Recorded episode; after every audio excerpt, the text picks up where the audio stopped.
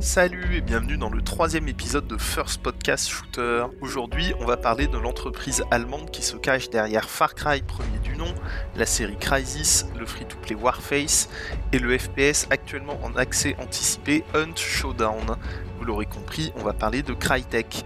Mais Crytek, c'est pas seulement des jeux, c'est aussi le moteur CryEngine, dont personne ne veut, comme nous le verrons vers la fin du podcast.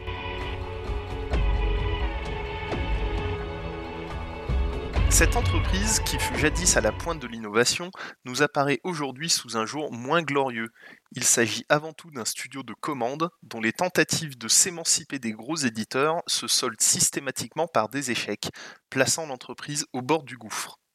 Fondé en 1999, Crytek sort son premier jeu, Far Cry, sous l'égide d'Ubisoft en 2004. J'en avais déjà parlé dans le premier épisode de First Podcast Shooter.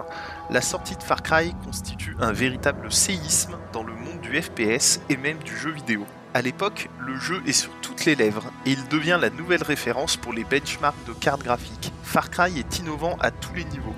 Graphisme incroyable, IA nettement supérieur aux standards de l'époque, grande liberté d'approche lors des combats et cadre paradisiaque. Le jeu est un succès critique autant que commercial. Entre 2 et 2,5 millions de copies sont vendues, de bons chiffres à l'époque pour une sortie exclusivement PC. Suite à ce succès, Ubisoft souhaite confier la réalisation de Far Cry 2 à Crytek, mais c'est trop tard. Le studio allemand, au top de sa fame, a déjà signé avec l'un des principaux concurrents d'Ubi, Electronic Arts. Objectif de ce contrat, reproduire la claque Far Cry avec un nouveau FPS lui aussi tropical. La promesse sera tenue par Crytek en 2007 avec la sortie de Crysis premier du nom. Nouveau jeu, nouvelle claque. Crysis redéfinit à nouveau les standards graphiques de l'industrie et apporte une interactivité encore jamais vue à l'époque. Il est possible de saisir les ennemis, crever les pneus des véhicules, détruire certains bâtiments et même attraper et jeter des débris pour tuer les adversaires. À sa sortie, le jeu fait l'unanimité dans la presse, mais il engage Crytek, sans qu'on s'en doute à l'époque, sur une pente très glissante, tout misé sur les graphismes au détriment du reste. La communication d'Electronic Arts sur le jeu est en effet complètement axée sur les graphismes du jeu, qui, en effet, étaient exceptionnels, et couchaient la très large majorité des configurations d'époque, même les plus performantes. En fait, cette communication agressive va même se retourner contre le jeu. Les gens ont peur, à juste titre, que le jeu ne tourne pas sur leur machine.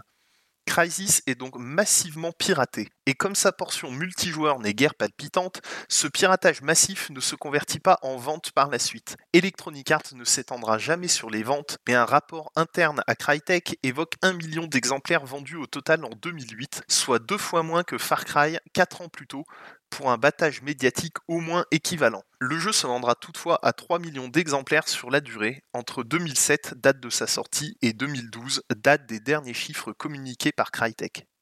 Je vais m'attarder un peu sur Crysis premier du nom, car le jeu est souvent très surestimé. Certes, graphiquement, il fut une claque, mais le jeu en lui-même est assez ennuyeux. Le gameplay est assez mal réglé, car outre une IA pas très brillante, les pouvoirs spéciaux que possède le joueur, vitesse, force, saut élevé, mangent très rapidement l'énergie dont il dispose, l'obligeant à s'arrêter sans cesse pour attendre qu'elle se recharge.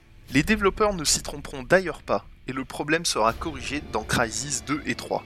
Enfin, les niveaux sont finalement assez oubliables, la dernière partie du jeu où l'on affronte des aliens est beaucoup moins intéressante, et les phases en véhicule, heureusement rares, sont ennuyeuses à mourir. Entre la sortie de Crysis et Crysis 2, s'est produit l'avènement du FPS sur console grâce à Call of Duty 4 Modern Warfare, comme nous l'avons vu dans le deuxième épisode de First Podcast Shooter. Si Crysis premier du nom était une exclusivité PC, le second est développé prioritairement pour console de salon, bien moins puissante qu'un PC de l'époque. Des choix sont donc faits, Crysis 2 se déroulera dans des environnements fermés mais offrant de nombreuses possibilités d'approche, et les textures seront revues à la baisse par rapport au premier opus. Le tollé sera tel que Crytek mettra à disposition des textures HD pour les joueurs PC dans les semaines suivant la sortie du jeu en 2011.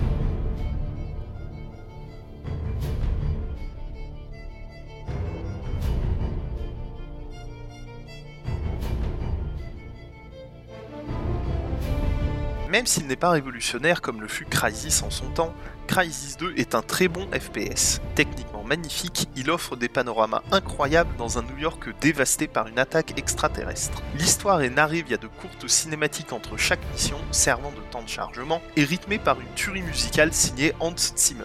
Bien qu'ayant conçu son jeu prioritairement pour console, Crytek n'a pas nivelé par le bas le game design de son jeu pour l'aligner sur celui d'un FPS ultra grand public. Le level design est assez ouvert, aucune cinématique ne vient interrompre le joueur durant les phases de gameplay, la difficulté est plutôt relevée et le jeu est assez long, car il comporte une vingtaine de niveaux qui demanderont au moins autant d'heures pour être visités à une époque où les FPS se terminaient déjà en 6 à 8 heures. Enfin, la campagne solo est accompagnée d'un multijoueur assez jouissif, même s'il ne marquera pas les esprits. Mais Crysis 2 n'est pas un carton commercial. Seulement 3 millions d'exemplaires trouveront preneur, soit autant que son aîné, pourtant cantonné uniquement au PC.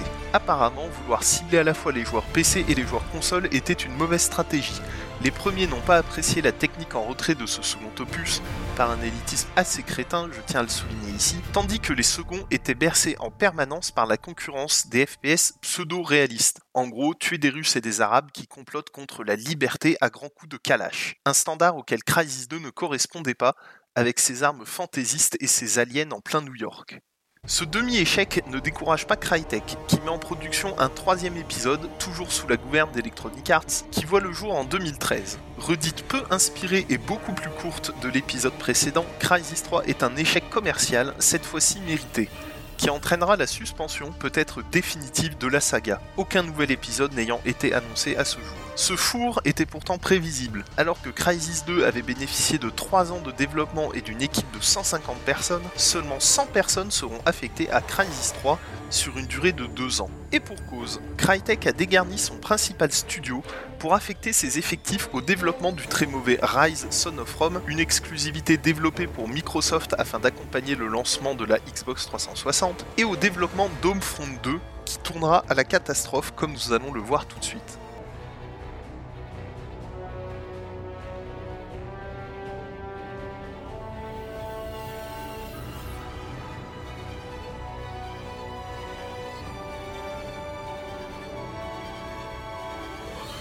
En effet, l'année 2013, année de sortie de Crysis 3 donc, est une année charnière pour Crytek. Studio alors devenu gigantesque et employant plusieurs centaines de personnes alors que ces jeux ne se sont jamais finalement très bien vendus. L'entreprise entre dans une période de grande difficulté financière dont elle ne semble toujours pas sortie aujourd'hui.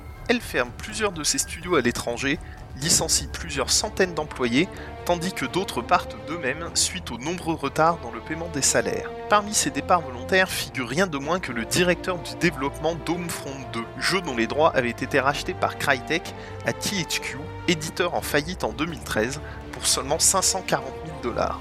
Ce départ du directeur signe l'arrêt de mort du projet de suite au très très mauvais Homefront premier du nom. Crytek cède alors les droits d'Homefront 2 à l'éditeur Deep Silver, qui le renommera Homefront The Revolution, pour une somme jamais divulguée mais probablement symbolique.